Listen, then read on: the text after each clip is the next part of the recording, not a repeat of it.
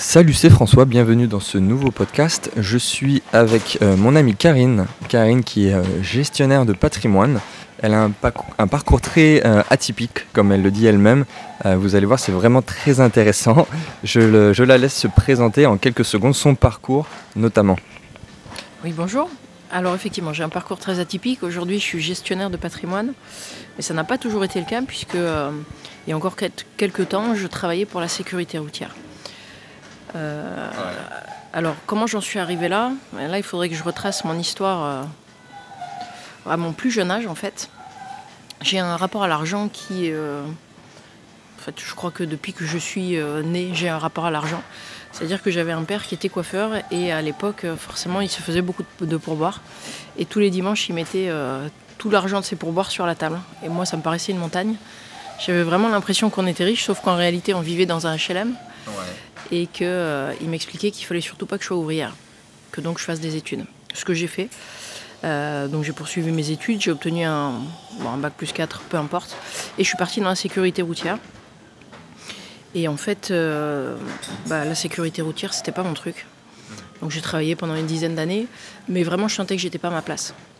Et un jour, c'est une rencontre qui a fait que bah, du coup, je suis partie euh, du côté de la finance. D'accord, Euh, alors très concrètement, j'ai rencontré quelqu'un qui m'a qui a bouleversé ma vie, hein, tout simplement. C'est-à-dire que bah, je faisais ce que faisaient la plupart des gens.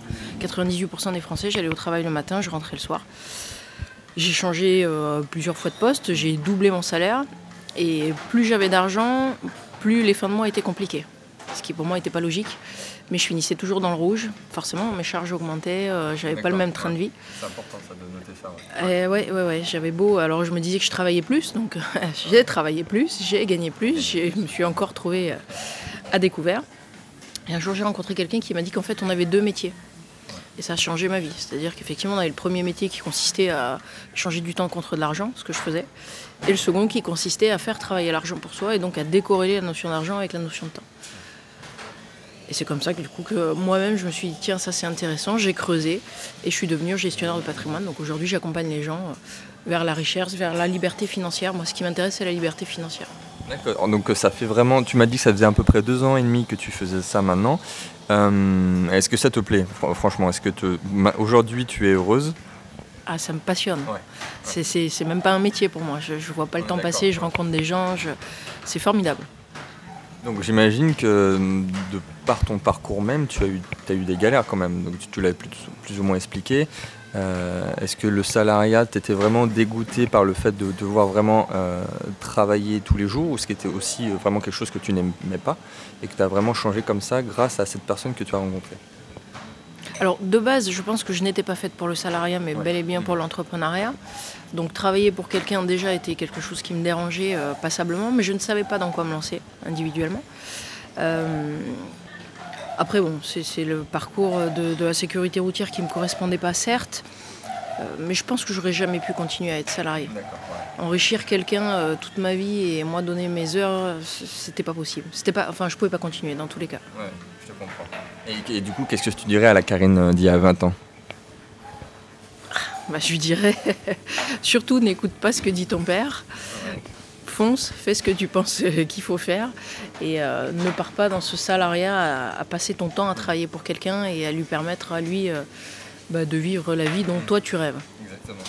Que c'est quelque chose que je, conseille assez souvent, c'est notamment de ne pas écouter ses proches, voire même ses parents, qui, qui au premier abord ne savent pas, et en plus ne sont pas forcément bienveillants pour toi. Oui, tout à fait. Bah, De toute façon, écouter les conseils de, de gens qui finalement ne sont pas eux-mêmes indépendants financièrement. euh, avec le recul, je me dis ça paraissait évident, mais à ce moment-là, euh, bah voilà, on a la tête dans le guidon, on suit, on est élevé comme ça, on doit avoir des diplômes, travailler, et voilà quoi. Mais ça fonctionne pas. En tout cas, c'est pas comme ça qu'on s'enrichit. Et, et du coup, qu'est-ce que tu conseillerais à quelqu'un euh, qui est novice, vraiment, qui a aucune notion de, le- simplement d'indépendance financière Qu'est-ce que tu lui conseillerais Trois conseils à vraiment quelqu'un de débutant. Alors le premier déjà c'est de s'éduquer. Alors il y a plusieurs manières de s'éduquer. Euh, Aujourd'hui tout est accessible Ouais. sur internet. On peut aller à la bibliothèque, on peut acheter des livres. Il y a des livres qui sont formidables en termes d'éducation financière. Ça c'est la première des choses. Parce que si on n'a pas de connaissances, de toute façon, on va être dans l'erreur. La deuxième c'est de se faire confiance. On a trop souvent tendance à se dire que euh, on n'y arrivera pas, ça va être compliqué. Et les autres nous aident à le penser d'ailleurs, hein, puisque dès lors qu'on change un petit peu de la voie normale, on nous dit mais non, mais ne fais pas ça, mais qu'est-ce que tu fais? Tu as un CDI, reste bien en place, voilà. Euh, la troisième, bah, c'est de, mettre, en place des choses, parce que finalement, pour s'enrichir, la pire des choses qu'on puisse faire, c'est de ne pas investir. Hmm. Donc il faut commencer à investir. Plus on investit tôt, euh, forcément, plus on a de probabilité d'atteindre la liberté financière. Très clairement. Euh, donc ne pas hésiter, commencer par des petites sommes bien sûr. Hein. mais dès lors qu'on a de l'éducation et qu'on commence à, à, faire de l'investissement, la probabilité pour qu'on échoue, elle est quasi nulle. Je ne peux pas dire nul, hein, on est bien d'accord, parce qu'il y a toujours des risques quand on parle de finances. Voilà, c'est pas l'objectif qui va être difficile à atteindre, c'est plutôt une question de vitesse, euh, de, comment, euh, combien de temps tu vas mettre pour le faire. Tout à fait. C'est exactement ça, et ça va dépendre du, bah, des investissements qu'on fait, bien évidemment, des sommes qu'on y met. Ça va être proportionnel, hein, on ne va pas se voiler la face non plus. Si je mets 50 euros par mois ou si j'en mets 5000, euh, ça va aller forcément beaucoup plus vite. Euh, voilà, les trois conseils que je donnerais, c'est ça. Et, tu as une stratégie euh, favorite du coup par rapport même à ton cas particulier? Euh, Alors, première des stratégies, c'est déjà commencer par se payer soi-même. Donc garder de l'argent, travailler, ben, au départ il faut, de toute façon, parce qu'il va falloir des fonds. première des choses, c'est de mettre minimum 10% de son salaire de côté pour soi. Tous les mois, automatiquement, sans se poser aucune question, avant de payer les autres, avant de payer la société de consommation, je me paye. Puisque finalement, la personne la plus importante dans ce monde, c'est moi et c'est pas la société de consommation. Alors après, euh, il faut les investir, il ne faut pas les épargner, surtout pas, parce que c'est pas comme ça qu'on va s'enrichir. Sur un livret A, ça n'a jamais enrichi personne. 150 euros par mois à 0,75, ça va être compliqué. D'ailleurs, je donne souvent cet exemple. Euh, c'est que 100 euh, euros pour qui double sur un livret A, faut 96 ans. Sur un placement à 10%, il va falloir 7 ans. Donc après, tout dépend le temps qu'on on veut se donner pour être indépendant financièrement, mais on peut gagner du temps, très clairement. Donc ça, c'est la première des choses à faire. Après, euh, bah, en termes d'investissement, il faut quand même de la diversification. Euh, si on fait euh, un seul et unique placement, c'est dangereux. On sait très bien dans la finance, il faut diversifier, donc il faut être sur plusieurs plans. Il faut être sur le plan financier, il faut être sur le plan immobilier. Faut travailler sur ses impôts aussi, forcément. S'enrichir avec l'argent des autres, c'est merveilleux. Donc s'enrichir avec l'argent de ses impôts, s'enrichir avec l'argent de la banque. Voilà, on n'a pas besoin de beaucoup de moyens hein, aujourd'hui pour s'enrichir. Et euh, il y a les stratégies classiques, on va dire. Est-ce qu'il y a des, placements alternatifs que tu conseillerais? Parce que je sais qu'il y a beaucoup de personnes qui sont assez friands de, placements alternatifs. Est-ce que toi, tu aurais quelque chose à conseiller par rapport à ça? Alors, qu'est-ce qu'on entend par alternatif? Bon, ça va être euh, si tu enlèves l'immobilier et la bourse, est-ce qu'il y a quelque chose que tu conseillerais? Ah, Alors là, c'est plus compliqué. Euh, parce que là, ça va pas être mon domaine. Très clairement, moi, à part l'immobilier, la euh, encore l'immobilier est très vague, hein. euh, très très vaste. Et la... alors c'est pas la bourse, hein, parce qu'il n'y a pas que des placements en bourse. Il y a énormément d'autres placements. Mais alors tout ce qui va être crowdfunding, tout ça, ça va pas être, ça va pas être ma partie. Et là, je saurais pas en parler. tu, le, conseilles quand même Ah oui, bien évidemment, bien évidemment. Oui, oui. bon, on n'en a pas parlé, mais comment tu définirais, toi, le, le gestionnaire de patrimoine? Je sais que j'ai énormément de questions là-dessus. Et euh, pour quelqu'un qui débute, il a, il a pas vraiment de, définition propre du terme, et c'est même quelque chose qui peut être négatif pour une personne qui ne sait pas ce que c'est en fait. Alors ça peut être négatif déjà d'emblée, parce que quand on dit conseiller en gestion de patrimoine, comme son nom ne l'indique pas, ça suppose qu'on est un patrimoine, alors qu'en réalité, on est à la base à la création. On va être à la création, on va être à l'optimisation et on va être à la transmission. Moi, je prends un exemple très régulièrement. Imaginons que euh, ça tombe bien puisqu'on est, euh, bon, on a passé septembre, mais qu'on veuille perdre du poids. Grosso modo, on va dire qu'il y a trois stratégies euh, qui peuvent permettre de perdre du poids. On part du principe qu'il va falloir faire du sport. Je m'inscris à la salle de sport et je me fais mon programme seul. Je vais choisir mes machines, je vais décider de faire 15 minutes, 20 minutes, bon, peu importe. Probabilité pour que je tienne et que je perde réellement du poids dans ces conditions-là, quasi nul. Je suis seule, je ne suis pas accompagnée, je ne sais pas ce qu'il me faut, je ne sais pas quels sont mes objectifs. Ça, c'est clairement quelqu'un qui va investir seul, sans aucun conseil. Deuxième possibilité, je me dis, bon, je vais faire des cours collectifs. Là, au moins, j'ai un prof. Euh, il va pouvoir m'orienter, m'aider, me dire si les mouvements sont les bons ou pas. En réalité, on est 20, 30, voire 40 parfois par cours. Lui, il continue à avancer, tu suis ou tu suis pas. Ça, c'est le rapport que je vais avoir avec mon banquier. Et troisième possibilité, ben, je vais prendre un coach individuel à la maison qui va faire un check avec moi, où j'en suis, qu'est-ce que je mange. Il va faire des tests en termes d'exercice, etc. Et il va me faire un programme sur mesure en fonction des objectifs. Ça, c'est le gestionnaire de patrimoine. plan d'action personnel. Tout à fait. On accompagne du début à la fin en fonction des objectifs de la personne, en fonction de son profil de risque, en fonction de ses connaissances, en fonction d'un tas de choses. Donc quelque chose que tu conseillerais évidemment, c'est que tout le monde le fasse. Ah, c'est une évidence. Euh, aujourd'hui, avancer sans gestionnaire de patrimoine, euh, c'est se priver quand même clairement de... C'est un petit peu comme acheter une voiture. Et euh, bon, ben voilà, je vais acheter une Renault alors que j'ai les moyens finalement d'avoir une Ferrari, mais je vais acheter une Renault parce que je pense que je peux acheter qu'une Renault. Un gestionnaire de patrimoine, il va vous montrer que la Ferrari, vous pouvez vous l'offrir. Et il va vous accompagner du début à la fin. Puisque son rôle, quand même. Alors, moi, en plus, je suis dans une démarche gagnant-gagnant. Hein. Euh, plus euh, mes clients ont de l'argent, euh, plus j'en gagne aussi. Donc forcément, je vais tout faire pour qu'ils gagnent de l'argent. C'est ce que je dis aussi moi, en tout cas par rapport à mes activités, c'est que si j'aide quelqu'un déjà à premier abord sur un cas particulier, si je le fais réussir à qu'il gagne de l'argent, on va pouvoir passer à autre chose de plus important qui va lui lui faire gagner plus d'argent et moi je vais gagner aussi là-dessus. C'est vraiment gagnant-gagnant comme tu dis. C'est tout à fait ça. On est dans une démarche gagnant-gagnant. Donc oui, oui. Alors ça se commence à se démocratiser. Hein. Je trouve que les gens commencent à aller voir de plus en plus de gestionnaires de patrimoine parce qu'ils sont aussi un petit peu fatigués de, la banque. Je n'ai rien contre la banque et contre les banquiers, que les choses soient claires. Hein. Ils sont nos amis, ils nous permettent d'avoir des crédits, etc. Très bien. Euh, ça reste des banquiers. On leur demande aujourd'hui de vendre euh, des alarmes pour la maison, des téléphones. Ils commencent à s'éloigner sérieusement de la finance et au final, euh, en termes d'investissement, ils n'y connaissent pas grand-chose. J'ai quelques banquiers qui sont mes clients. C'est le paradoxe de la chose, et même des fois ridicule, c'est que moi, j'ai aucun diplôme en tant que tel dans la finance et que je vais conseiller quelqu'un dans la finance qui lui a un diplôme. Et eh oui, bien sûr. Alors, on peut pas leur en vouloir. Hein. Ils, font, ils font leur travail, hein, ni plus ni moins. C'est juste qu'aujourd'hui, on leur donne pas les moyens euh, bah, de pouvoir accompagner les gens. C'est pas le but. Une, banque n'a pas pour objectif de faire fructifier l'argent de ses clients. C'est un commercial. Tout à fait. C'est-à-dire que là, on n'est plus dans du gagnant-gagnant, c'est moins vous gagnez, plus eux ils gagnent, en fait, dans la réalité. Mais néanmoins, il faut quand même savoir se servir, parce que ce sont des alliés, et il faut savoir s'en servir. Exactement. C'est, euh, moi, je le vois vraiment, dans, notamment par rapport à l'immobilier, évidemment, mais où je me crée une équipe. Euh, il y aura le chasseur d'appart, il y aura évidemment euh, même le décorateur d'intérieur, et au départ, il y a quand même mon banquier qui me fait confiance. Donc ça, c'est important. Ah oui, oui c'était bah, De toute façon, on ne peut rien faire sans le banquier clairement. Donc il faut qu'il faut qu'il soit là. C'est vraiment notre allié. Après, il faut connaître ses limites. Et c'est pas la banque qui va nous permettre d'investir. Il y, a les courtiers aussi qui peuvent être pas mal, même mieux. Oui, on est d'accord. On est d'accord. des... Aujourd'hui, on a des alternatives qui mm. sont intéressantes, effectivement. Et euh, quelles ressources tu conseillerais à quelqu'un pour l'éducation financière? Bon, ça peut être n'importe quoi. Ça peut être un livre, ça peut être euh, une formation, une personne à suivre en particulier. Alors, première ressource qui, euh,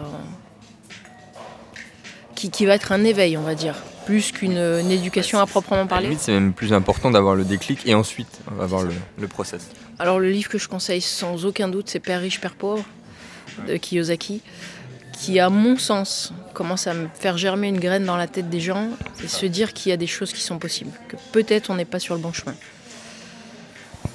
Alors après, en termes d'éducation financière à proprement parler, hmm, il y en a pas mal.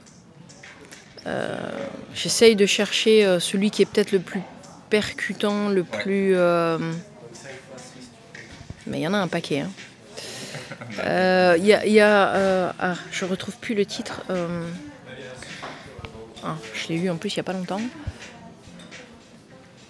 millionnaires dedans, ils sont deux. Alors c'est intéressant parce que c'est un livre qui est écrit en fait euh, sur euh, deux axes. Il y a d'un côté une histoire et de l'autre côté la partie très technique. Euh, il y a millionnaire dedans. Je suis désolée, je retrouve pas le titre. On le mettra dans la description. De toute façon, je mettrai toutes les sources que tu as données. On le mettra, on le rajoutera après. Ouais. Je te l'enverrai. après, quelqu'un à suivre en particulier. Bah, j'ai envie de dire toutes les personnes qui ont réussi. Il n'y a, pas. Alors moi j'ai des mentors hein, forcément. Certains ne sont plus vivants. Euh, par exemple, je suis une fan inconditionnelle de Steve Jobs, parce que parcours euh, très très intéressant. Mais toutes les personnes. Alors Warren Buffett, bien sûr, hein, en termes d'investissement, ça c'est sûr. Euh, en livre, bah, du coup, j'en ai d'autres qui arrivent, hein, l'effet cumulé. euh, y- bon, il y en a pas mal. Mais pour s'éveiller, euh, je pense que Kiyosaki, alors j'ai donné Père riche, Père pauvre, parce que pour moi, c'est celui qui vraiment éveille, mais tous les livres de Kiyosaki de façon générale. Il faut, il faut suivre les gens qui réussissent. Il faut lire ce qu'ils écrivent, il faut regarder leurs vidéos, il faut comprendre leur mindset, tout simplement. Il n'y a, pas de miracle, de toute façon, tu- on peut très bien recopier ce que quelqu'un a fait et réussir euh, en ayant le même parcours au final. C'est exactement ça. Euh, y a- y a- les clés, elles sont là. C'est, en tout cas, il faut faire. Il faut pas juste regarder, il faut pas juste écouter, il faut mettre en place ce qu'il y a décrit dans les livres ou se faire accompagner par un gestionnaire de patrimoine, bien sûr. Mais en tout cas, il faut, il faut mettre en place des choses. Super. Moi, de toute façon, je ne peux que valider parce que moi, not- notamment, j'ai écrit un mail sur Kiyosaki en disant que c'est grâce à lui que j'ai eu le déclic à mes, à mes 18 ans environ et qui a fait que euh, voilà, de- depuis ce livre, en fait, j'ai eu un parcours euh, qui est celui-ci. hein. Kiyosaki est pour moi euh, bien au-dessus de la masse, si je peux le dire comme Oui. ça, avec un parcours aussi très intéressant, hein, parce qu'il est passé de la pauvreté totale à la richesse, euh, on va pas dire totale, mais enfin Ouais, ça ouais, va, il se porte très très bien. Et, euh, et enseignements sont pour moi euh, fabuleux. Et en plus, euh, très accessibles. Oui, mais c'est ça. Mais comme tu dis, pour vraiment pour démarrer, c'est l'idéal. Après, moi, c'est pas non plus le bouquin le plus technique qui soit, ni euh, celui qui va faire euh, qu'on pourra mettre les choses en place tout de suite, mais c'est vraiment un, un livre important, c'est un ouvrage essentiel. C'est ça. Oui, pour moi, c'est. euh, En tout cas, commencer par Kiyosaki, ça a du sens. Après, euh, la technique, faut pas aller la chercher, à mon avis, dans les bouquins. Là, pour le coup, il faut se faire accompagner. Ou alors, il faut être professionnel. Parce qu'après, euh, ça commence à devenir un peu compliqué. S'entourer de bons professionnels, hein, parce que dans l'immobilier, il y a des gens qui sont formidables. Euh, dans la finance aussi, euh, il y a de quoi faire. En tout cas, ici à Montpellier, il y a, il y a un beau réseau à ce niveau-là. Ah oui, ça, ça- ça, c'est sûr. Je, je confirme à Montpellier, il y a ce qu'il faut. Euh, du coup, toi, comment, comment tu vois l'avenir? Comment tu te vois euh, dans quelques années? Qu'est-ce que tu as envie de faire? Est-ce que tu as des, des rêves? Alors des rêves, j'en ai plein la tête. Mais pas que plein la tête, je les ai tous écrits. J'ai des objectifs qui sont euh, voilà, hein, dans mon bureau. euh. c'est pour ça que je fais pas rendez-vous en bureau. Ils sont, ils sont écrits, ils sont affichés, ils sont datés. Euh, alors je ne vais pas parler en chiffres parce que ça n'a ça n'a pas de sens. Moi ce qui m'intéresse c'est la liberté financière. Il faut la calculer sa liberté financière. Parce qu'il y a des paliers, hein. on a la sécurité financière, on a l'indépendance financière, la liberté financière. Mon objectif c'est d'être libre financièrement dans trois ans. Tout simplement. Ça se passe bien pour l'instant. Tous les objectifs sont atteints, donc euh, on fait en sorte que ça continue. Et, et quand on parle de l'effet cumulé, ça, on commence à faire tomber les premiers dominos et après les autres tombent plus facilement. Oui. Donc a priori, ça devrait bien se passer. le début qui est vraiment très difficile. C'est ça. Oui, oui, c'est clairement. La première marche est la plus difficile à monter. Après, ça va pas tout seul, mais ça, ça va plus vite. Euh, alors, liberté financière, ça veut dire quoi pour moi? Si je, si je sors des chiffres, ça veut dire euh, faire ce que je veux, quand je veux, comme je veux. Voilà, c'est-à-dire que je, je choisis ce que je fais, quand je le fais et comme je le fais. Moi, j'adore les voyages. Euh, je n'envisage pas de passer 12 mois sur 12 en France, même si c'est un pays formidable et magique. J'ai envie de découvrir le monde. Il y a des pays qui m'attendent, que je veux voir. Et je ne veux pas y rester une semaine ou deux semaines. euh, voilà, je, je veux pouvoir y passer. Moi, dans l'idée, c'est passer six mois en France et six mois à découvrir le monde tous les ans. hein. Pas- voilà. Donc, euh, Dans, dans- dans trois ans, d'accord. c'est ça. C'est ça. La liberté financière, pour moi, ce sera ça. Vraiment. Ouais, on a la même définition. C'est euh, ce que je donne, c'est la liberté qui est euh, du temps géographique et de faire ce que tu veux en fait, avec qui tu veux aussi, c'est important. Ah oui, oui, on choisit tout en fait. Ouais. Hein, ça, c'est c'est très très important. Il faut, enfin, moi, c'est ce que je dis toujours. hein, L'argent n'est pas le but. Ça ne doit être qu'un moyen. Si l'argent est le but, on se fourvoie complètement. Ça doit être le moyen. Aujourd'hui, bah, c'est l'argent qui nous permet de faire des choses. Et ben, c'est là qu'il faut aller euh, chercher et creuser. Et surtout, euh, ne pas euh, se tuer à la tâche à essayer de gagner de l'argent. Parce que si on résume la situation, quand même, un salarié, c'est quoi hein? C'est quelqu'un qui travaille, allez, dans le meilleur des cas, 35 heures semaine, qui va se sortir, allez, 1500 euros par mois pour se payer difficilement 5 semaines de vacances. Sur les 5 semaines aujourd'hui, s'il part 2 semaines, c'est le bout du monde. Et quand il part, il part très souvent en France. La réalité, c'est quand même celle-ci. Euh, alors que moi, aujourd'hui, je peux partir déjà en vacances. D'ailleurs, je pars le mois prochain aux États-Unis. Euh, que je sois là ou pas, l'argent travaille pour moi. pas besoin de. J'ai pas d'inquiétude quand bah voilà, je vais partir, euh, alors là que 15 jours, mais c'est volontaire, aux États-Unis, bah, pendant 15 jours, bah, je vais quand même gagner de l'argent. Hmm. Alors que je serai pas là, que je ferai pas de rendez-vous, que je verrai personne. Ça, c'est. Euh, ça change la vie quand même. Ça fait toute la différence. C'est ça. Et, de, ce que tu dis, ça me fait penser à. Bah, ça me fait penser quelque chose que je remarque tous les étés, effectivement, par rapport aux personnes, comme on est à Montpellier il y a énormément de Parisiens qui viennent en vacances à Montpellier, à Palavas et à Carnon par exemple. Euh, et, moi je travaille souvent donc, dans les plages privées, sur les paillotes en été, j'adore ça.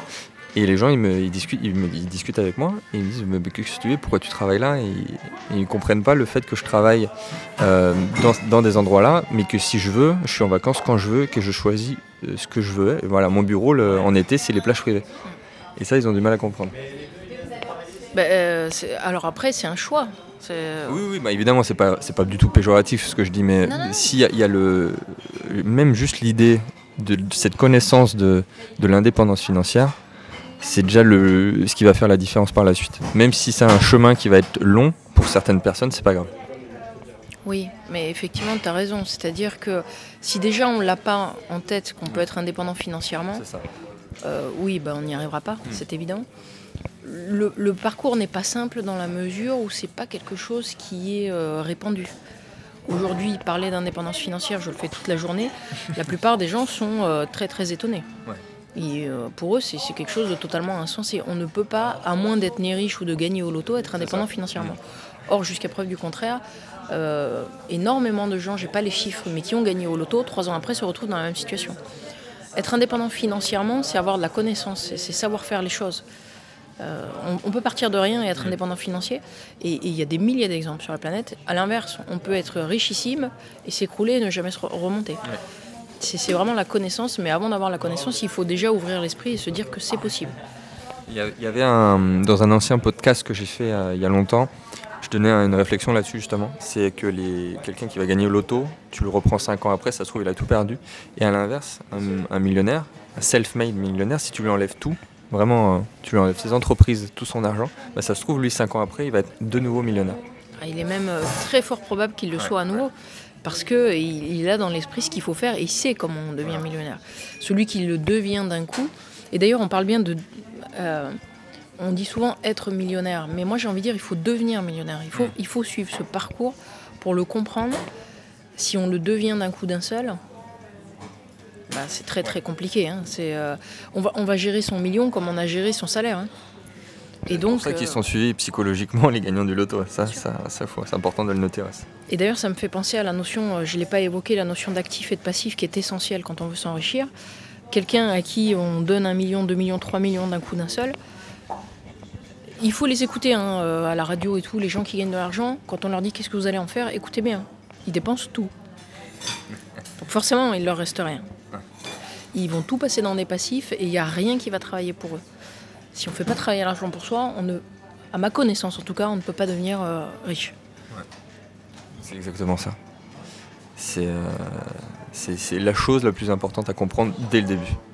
Oui, et avec mm. les moyens qu'on a au départ. Sauf que les moyens vont, vont générer de nouveaux moyens et on va pouvoir. Euh, comme j'explique souvent, c'est pas la, la richesse, c'est pas le salaire qu'on va gagner c'est comment, comment on va l'utiliser. Euh, je, fais parfois des conférences et j'explique très souvent que quelqu'un qui gagne 4000 euros par mois peut être considéré pour moi, à mes yeux en tout cas, comme pauvre, parce qu'il va tout dépenser ou tout passer euh, voilà, dans, des, fringues, dans, peu importe. Pas utiliser l'argent de ses impôts, etc. Rien pour avoir son statut social de, de quelqu'un qui gagne 4000 euros par mois. Tout à fait.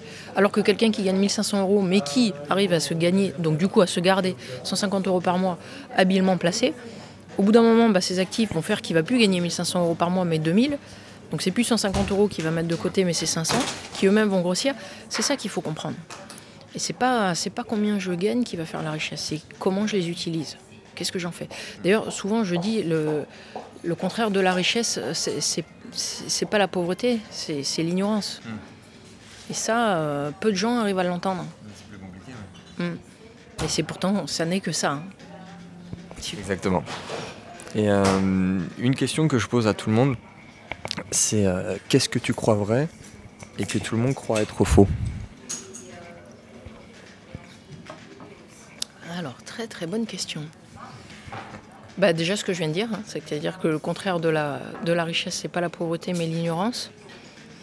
Euh, et ce que je crois vrai, c'est qu'à partir du moment où on a la connaissance et on met en place les bonnes actions, et là j'insiste, tout le monde, mais vraiment tout le monde, dans ce pays, peut euh, être libre financièrement. Il n'y a, aucune limite à ça. Alors, toute proportion gardée. Quelqu'un qui arrive euh, à 70 ans et qui me dit que dans deux ans, alors qu'il a zéro euro de côté, veut être libre, euh, non. Euh, encore une fois, j'insiste sur l'âge. Plus on commence tôt, plus c'est. Voilà. Moi, je fais un chemin hein, très souvent où je montre qu'à partir de 21 ans, sans faire grand chose, en, se gardant juste 10% de son salaire, en ayant 1500 euros, donc en gardant 150 euros par mois, toute une carrière, juste ça, on est millionnaire quand on part à la retraite. Juste en faisant cette seule action. C'est-à-dire euh, pas grand-chose finalement, alors qu'en réalité, on va mettre d'autres actions au milieu, et donc euh, on va être millionnaire bien avant. Mais en tout cas, c'est pas en jouant au loto. Euh, enfin, la probabilité de gagner au loto, en est, elle, est, elle est quasi nulle. Et quand, je sais pas combien de personnes jouent au loto en France, mais énormément. Euh, et ils ont vraiment cet espoir-là, alors qu'en réalité, ils peuvent tous l'être en faisant les choses différemment. Tu as placé leur fameux euh, ticket qu'ils achètent au loto sur un placement à 10%. en tout cas, moi j'insiste, c'est pas, c'est pas le travail qui va vous rendre riche. Voilà, c'est pas en travaillant qu'on s'enrichit. Euh, financièrement, je parle hein, intellectuellement, ok, pas de problème, mais financièrement, hmm, hmm. ça va être compliqué. Même si on est ingénieur et qu'on gagne 5000 euros par mois. Que je sois clair, si on fait que ça, ça marchera pas, on s'enrichira pas. Bah, c'est une très belle conclusion. Euh, merci beaucoup. Euh, quelle est ton actualité Si on veut te retrouver, où est-ce qu'on peut te retrouver? Alors, on peut me retrouver sur ma page Facebook. Alors, mon nom est un petit peu compliqué. Donc, Karine Dubtsov. Euh, alors mon actualité elle est très simple. Hein. Je, moi je marche beaucoup par conférence. Donc j'essaye régulièrement de faire des conférences qui sont ouvertes à tous, hein, qui sont totalement gratuites, dans l'idée justement d'aider les gens à s'éduquer financièrement. Donc euh, là sur ma page Facebook je publie euh, mes conférences. Après ben, au mois de juin en général j'en fais une très très grosse. L'année dernière il y avait une centaine de personnes. L'année prochaine ben, je compte sur 200-250 personnes forcément. L'idée, c'est de faire en sorte que euh, l'éducation financière euh, passe un petit peu partout, quoi. Et qu'on s'enlève euh, les, les, virus qu'on a dans la tête par rapport à l'argent. On va faire un peu de thérapie financière. J'aime bien appeler ça de la thérapie financière. c'est ça. Ok, génial. Encore merci et bah, à la prochaine, Karine. Merci beaucoup.